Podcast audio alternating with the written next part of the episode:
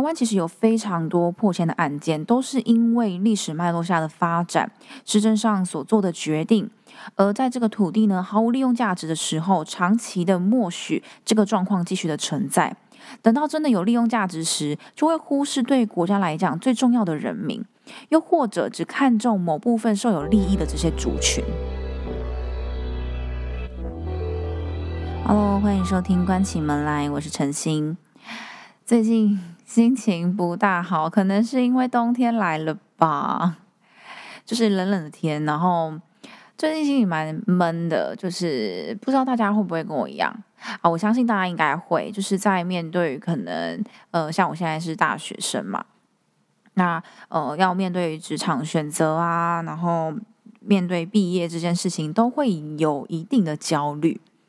我觉得我现在就处在这个焦虑的状态。所以我最近的心情就不是那么的美丽。那当然，我我觉得我自己也是蛮呃积极的，在做一些让自己呃自我肯定的事情。呃，比如说像录 podcast 这件这件事情，其实也是。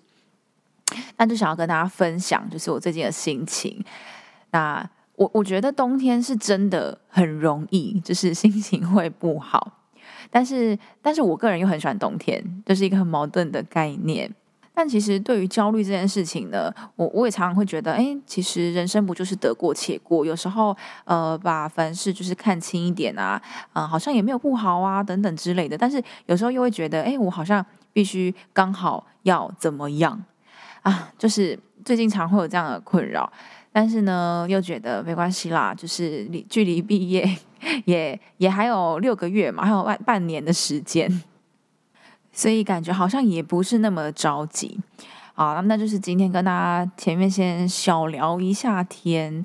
所以今天其实要分享的这个主题呢，我觉得我先跟大家预告，我觉得我应该会越讲越生气，因为我自己在准备这个主题的时候，我真的是打这些稿啊，收集这些资料的时候，我就觉得 好生气哦，怎么可以这么生气？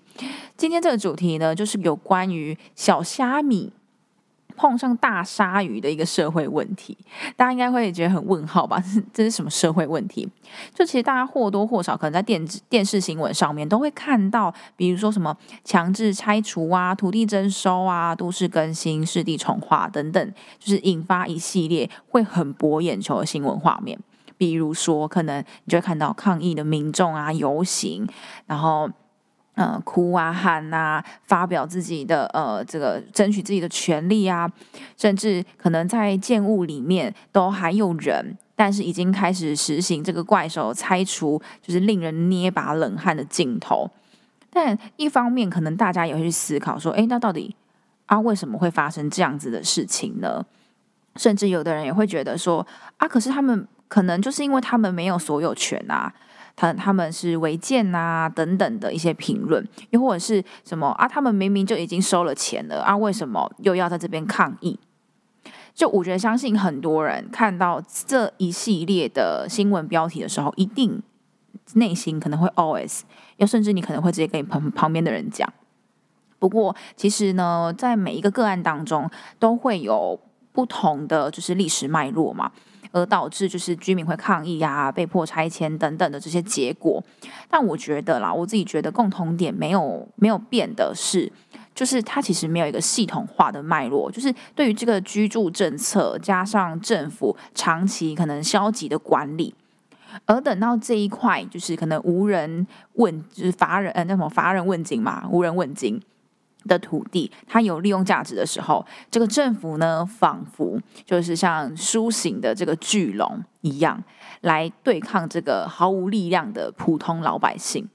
所以，其实我在看这个案件的时候，为什么会这么生气？因为我觉得，如果是呃人民跟人民之间，或者是呃普通的一些刑事案件呢，我就会觉得，嗯。可能它是有某部分原因啊等等之类的，但是对于这种长期政府的呃施政的方向，然后跟漠视这件事情，我就会觉得啊，真的是很想要就是干掉政府。但其实对于台湾的这个破迁事件，真的是很多啦。大家如果有嗯有有在关注的话，你就会三天两头你就会看到啊某某某个某某社区或者某某呃地地呃地方。他们要被迫迁啊，居民就是呃起来抗议啊等等的。那因为太多案件了，所以我今天会聚焦在就是位于板桥大关社区的这个大关事件。那其实它现在已经是就是被夷为平地了啦，因为这件事情已经发生，呃，应该呃最后好像是在二零一一六一七年吧，好像。那这个破迁事件其实有非常非常多的太阳。那大关事件呢，它是属于就是非正规的住居。可能就是大家会认知的，就是可能啊违建啊，但其实这个跟违建，就我们认知中的违建又不大一样，因为许多的违建呢，它在台湾其实是因为可能历史、社会、政治等等的过程所产下的一个产物，并不是说哦像大家可能平常会看到的，比如说啦，新北市很常看到就是自家顶楼盖的这种违章建筑，就并不是这一种，但我们可能会说哦，这种违章建筑就是。确实，对于这个建筑物本身是有危险性的，但其实我们不是要讲这一类型，而是呢，是因为这个历史的演变。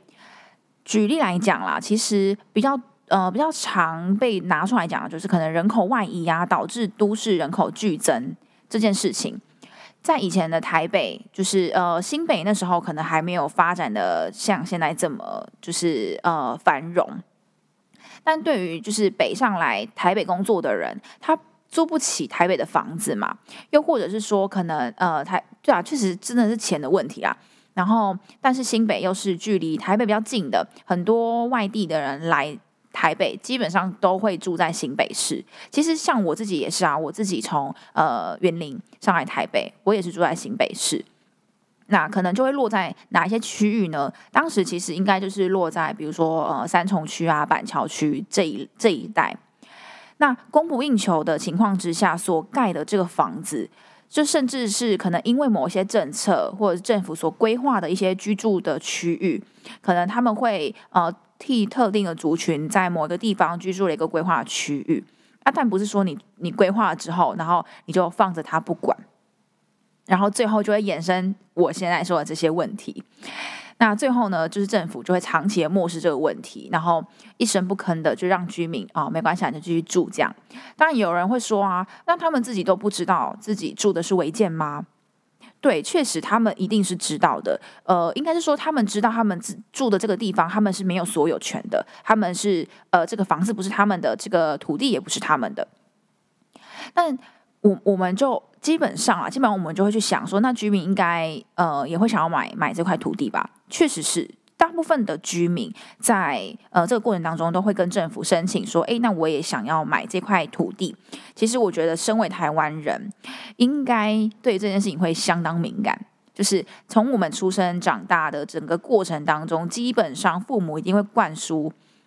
就是呃，长大之后呢，就是要买房子啊，要自己买一栋房子啊，或者是说哦，我们要有自己的房子，这样子才有一个完整的家啊，我们要一个自己的落脚处啊，呃，才会温馨啊，什么之类等等的，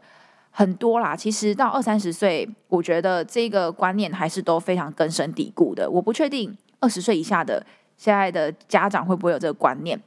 可是我们这个年纪都还有这个观念，更何况是这一些跟我们爸妈相同年纪的长辈，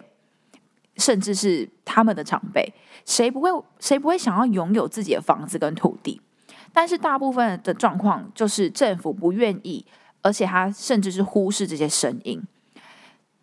就是因为基本上他处理这件事情对他来讲，其实他真的是呃没有这么迫切的需要解决这件事情。那处理起来可能会比不解决还要麻烦，所以呢，基本上他们就是忽视。那这个呢，是我对于这个非正正规住居的一个比较基本的解释啊，就跟我们呃所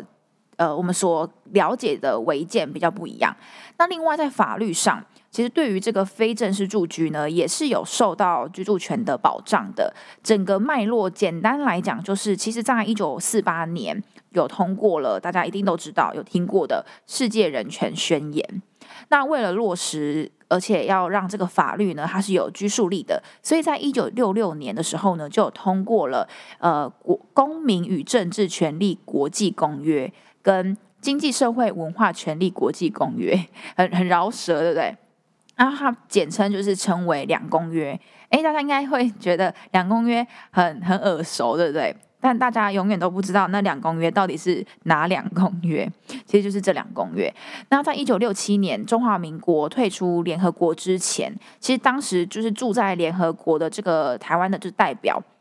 早就在两公约上面签名了。不过因为后来的国际情势的影响，就是一直没有推动国内适用的程序。嗯，这个意思就是说，其实在这个国际当中，国际间所签订的这些合约。如果没有呃没有透过一定的程序，然后立就是纳入国内法的话，就是我们的国家会不承认这个公约，就我们不适用这个公约。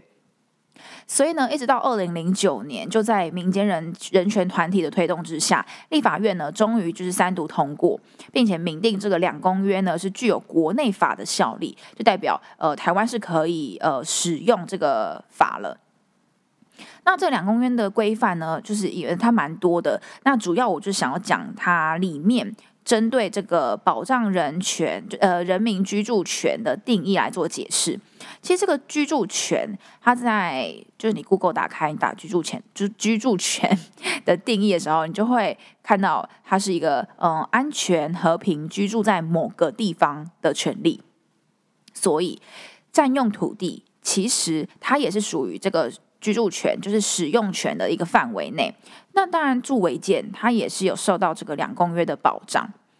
那我们回过来，回过头来看，就是无论在历史脉络下的演变，还是在法律上的适用，其实这一些非正规的住居的居民们，他们都是有权利为自己的住居居住权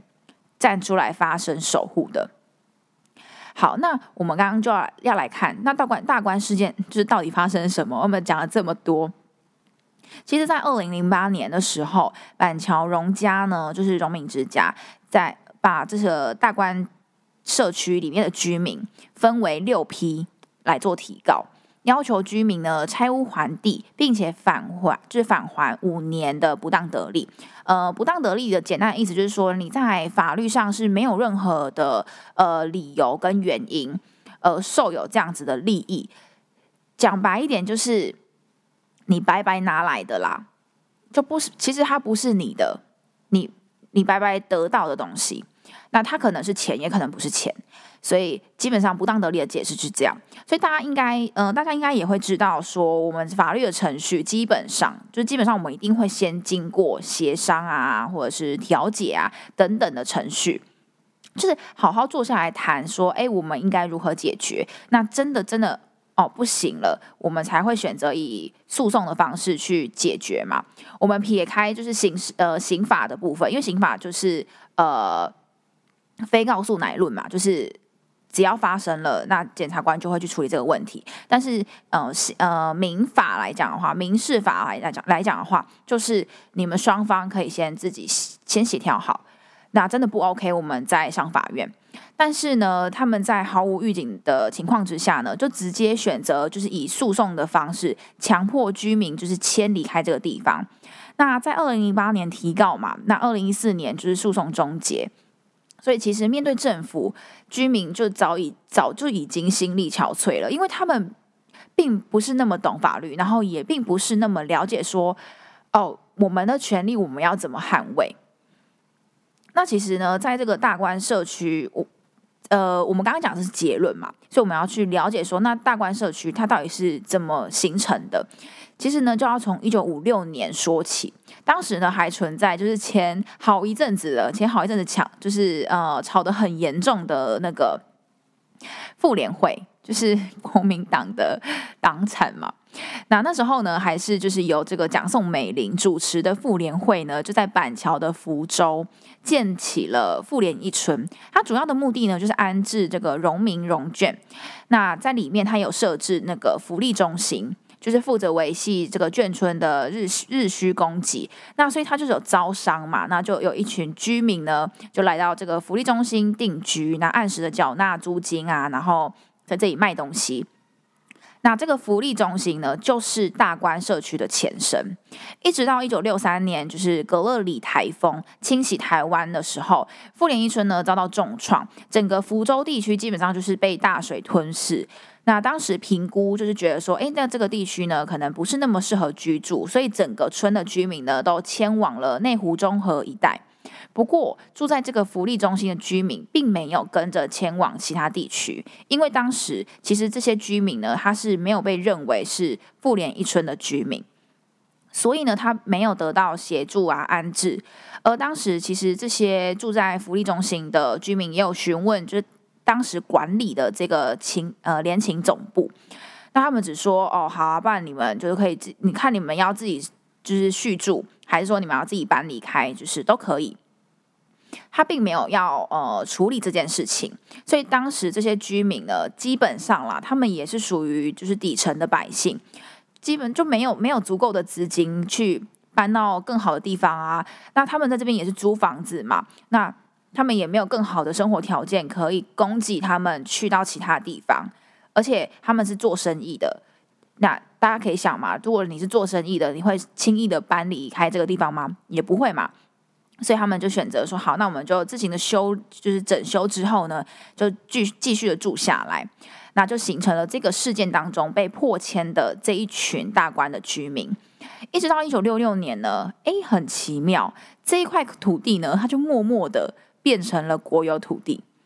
那一九六九年呢，台北市政府就在呃这一块土地呢，新建了荣荣民之家。那当时接管这个呃福利中心这块土地的，就变成就从那个妇联会变成了，哎，这个很长哦，陆军总司令部或国军退出役官兵辅导委员会。好，这名字太长了，那他呢就是简称退辅会。他们接管之后呢，其实对于这个大关居民呢，他们也很少过问啦，所以一直到了一九八五年，你看他们从一九六九年接管到了一九八五年。的时候，才因为就是大关路要拓宽，那居民的房屋呢，就是要往后两公尺，所以板桥荣家呢，才有跟大关的居民有接触，然后去协调这件事情。那当时的状况其实是这样，就退服会呢，他不但同意让居民可以重建房屋，虽然说它有限制，就是不能超过两层楼高，但是政府呢，他们也同意就是给付说，哎，居民因为这个马路拓宽拆除的这个部分建物，他们会给予补偿金。所以从这里可以看得出来，政府他是知道这一群居民的，而且他们也默认居民住在这里的一个权利嘛。因为如果你说他占用土地的话，那这个时候不就应该要先提出来了吗？而不是说你到了这很后期，然后才来就是像翻旧账，才来讲说，哎，你们不应该住在这里。而其实呢，在一九九三年呢，也曾经提出要申请就是承购这个土地。那板桥的荣家呢，也在隔两年，就是九五年的时候呢，就要求居民提供那他们就是长期以来居住的证明，来作为就是要移交给土地。国有财产局的一个依据，不过后来却就是不了了之。时间轴呢，来到最关键的一年，就是二零零二年，福州呢这块土地，它再度的就是受到政府的重视嘛，所以它有了都市计划。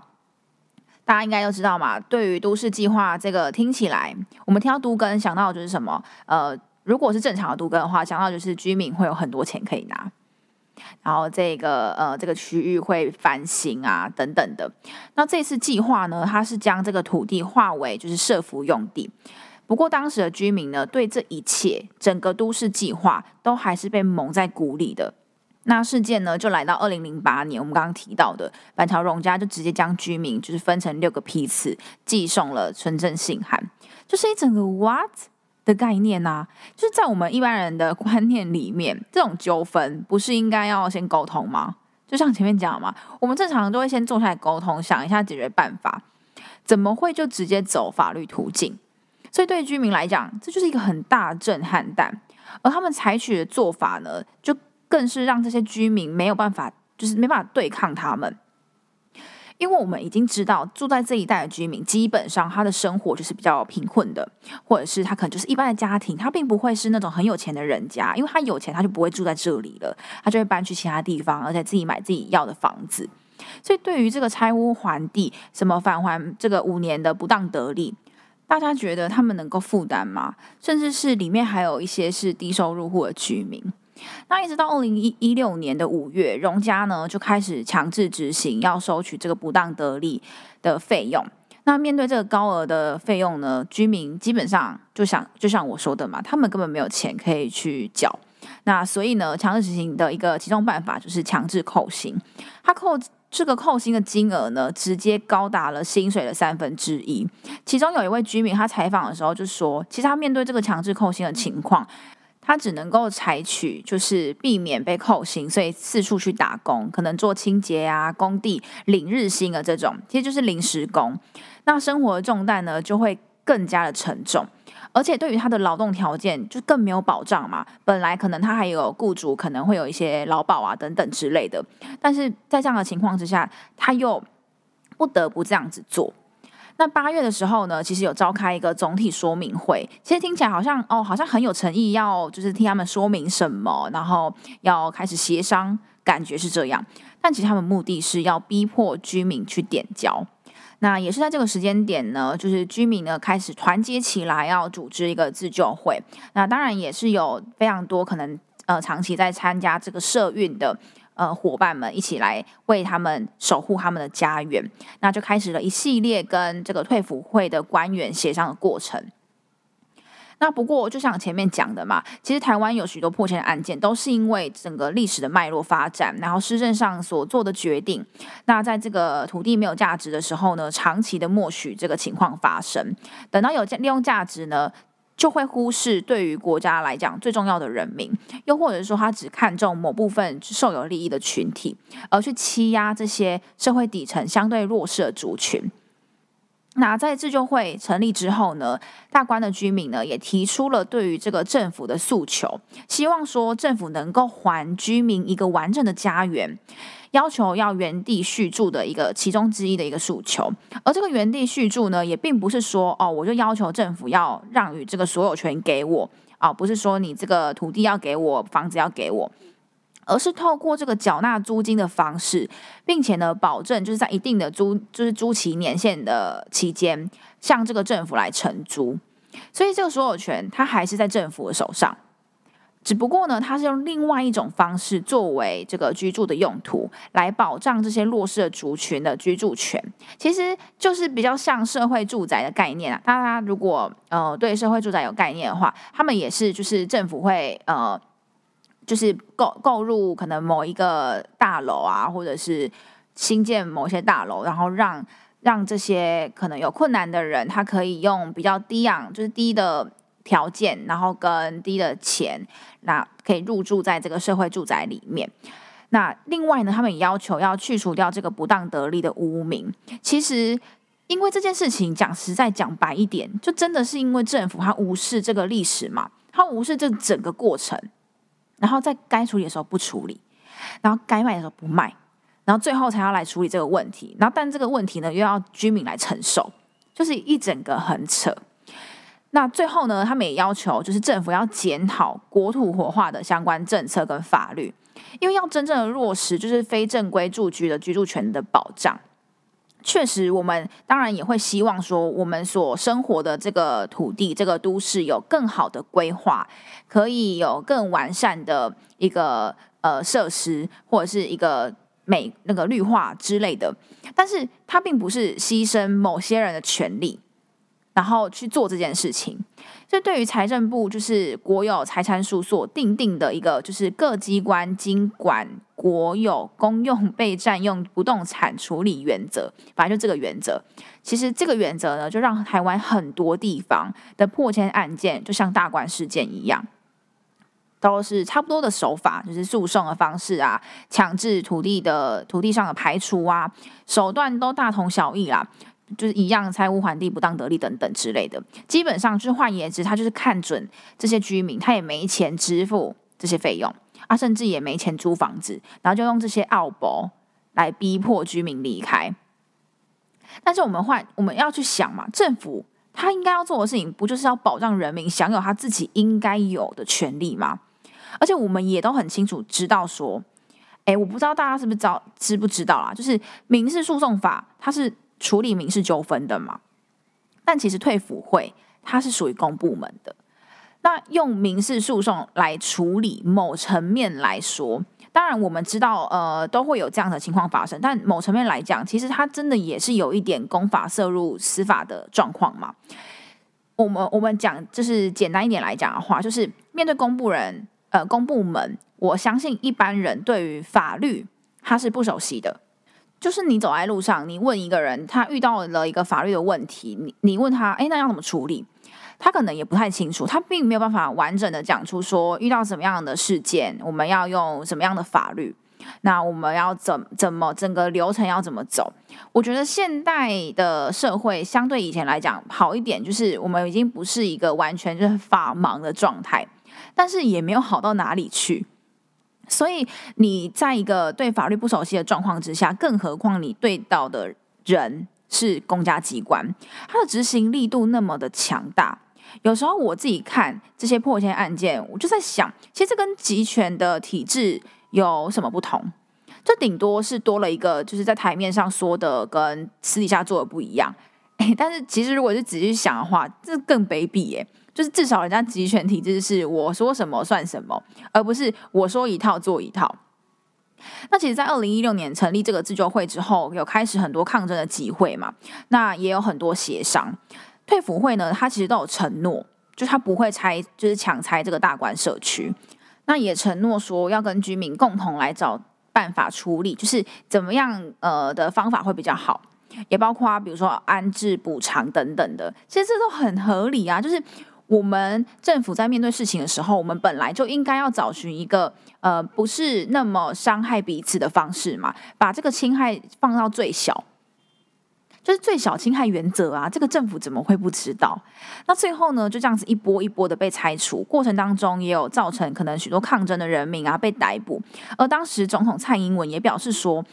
会有一个就是适当的处理方式，他们会给一个和回应。但是最后到最后都没有等到一个适当的回应，陆陆续续抗争过程当中被捕的被捕，受伤的受伤。其实站在一个旁观者的角度，我就会去思考，这些被捕的人确实。他们可能在抗争的过程当中抵触了法律，可能在不适当的场合做了违反治安的疑虑，对这些确实都是这样子，没错。可是反过头来，他们为什么要这样这么做？不就是因为没有管道，没有人愿意真正的聆听他们的声音，没有人去重视他们真的现在此时此刻面临的生存问题？确实，在造势晚会可能去抗议会不妥。但这不就是因为这些官员可能正忙着自己的选举，然后忽略了这一群需要协助的居民？讲实在一点，就是你今天新北市的市长在呃造势晚会，你在选新北市的市长，但是呢，你我无论你有没有选上，就算你真的选上了，只要你也没有要处理这件事情，那你当屁新北市的市长，你有什么资格当？就是有点这样子的感觉嘛。那另外一方面，我也常常在想说，这些官员他们有警察的保护嘛？可能我们常常看到，呃，他们出来啊，然后警察就会围一个圈啊之类的。但是人民没有。可是这警察他的他到底是干嘛的？就如果我们直接 Google 搜寻一下他的呃他的这个用意是什么？它上面会这样写，就是以维持公共安全为主要目的的公务人员。好，那他可是保护，他到底是保护人民，还是保护有权利的人，还是保护那些应该被保护的人，还是说他其实是以公以维持呃官政府官员安全为主的公务人员？哎，我不知道，官官员德高望重嘛，作为人民发声的代表，他不应他不是应该要就是重视人民吗？认就是重视底层的声音吗？重视这些呃人权、居住权被剥夺的，这都是我们本来就应该要有的权利，对吧？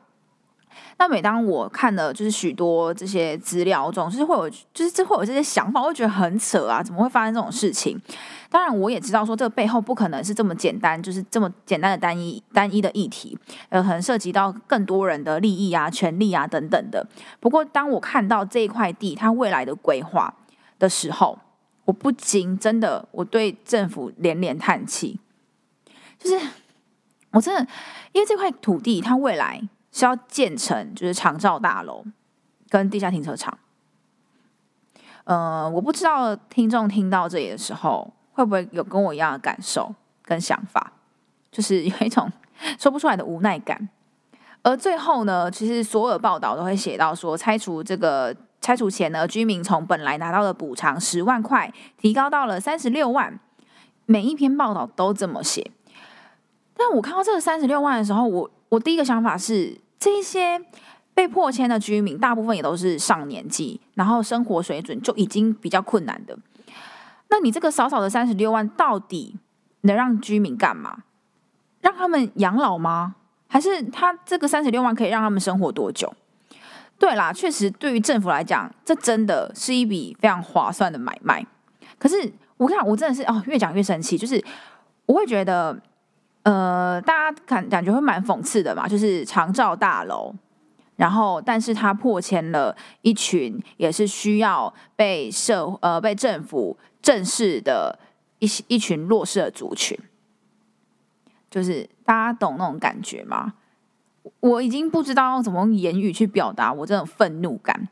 而且加上，其实因为我自己有一个朋友，就是大关事件里面的居民，那我的感受就是，因为他就是发生在我的周遭嘛。虽然说我不是当事人，可是他的整个人生的过程，因为这件事情所遭受的，呃，对于这个社会这种无力感，然后。对于这个社会的，就是失望，就对于整个国家政府的失望的那种感觉，我觉得在这里完全非常体现。就是台湾怎么还可以发生这种事情？怎么一个民主自由国家还能够发生这么剥削呃人最应该要有的人权？好，那我这么激动的讲完了这一集，其实最主要目的也是想要让更多人可以。去呃了解现在台湾正在发生，就是它并不是一个历史，它也不是一个过去式，就是它正在发生的事情。那今天的分享呢就到这边。那如果你喜欢我的节目的话呢，也希望你能够订阅分享。那如果你有想要听的主题，或者是其他的社会议题，想要听我分享的话呢，也都可以直接私讯我的 Instagram。那今天的分享就到这边，我们下一期见，拜拜。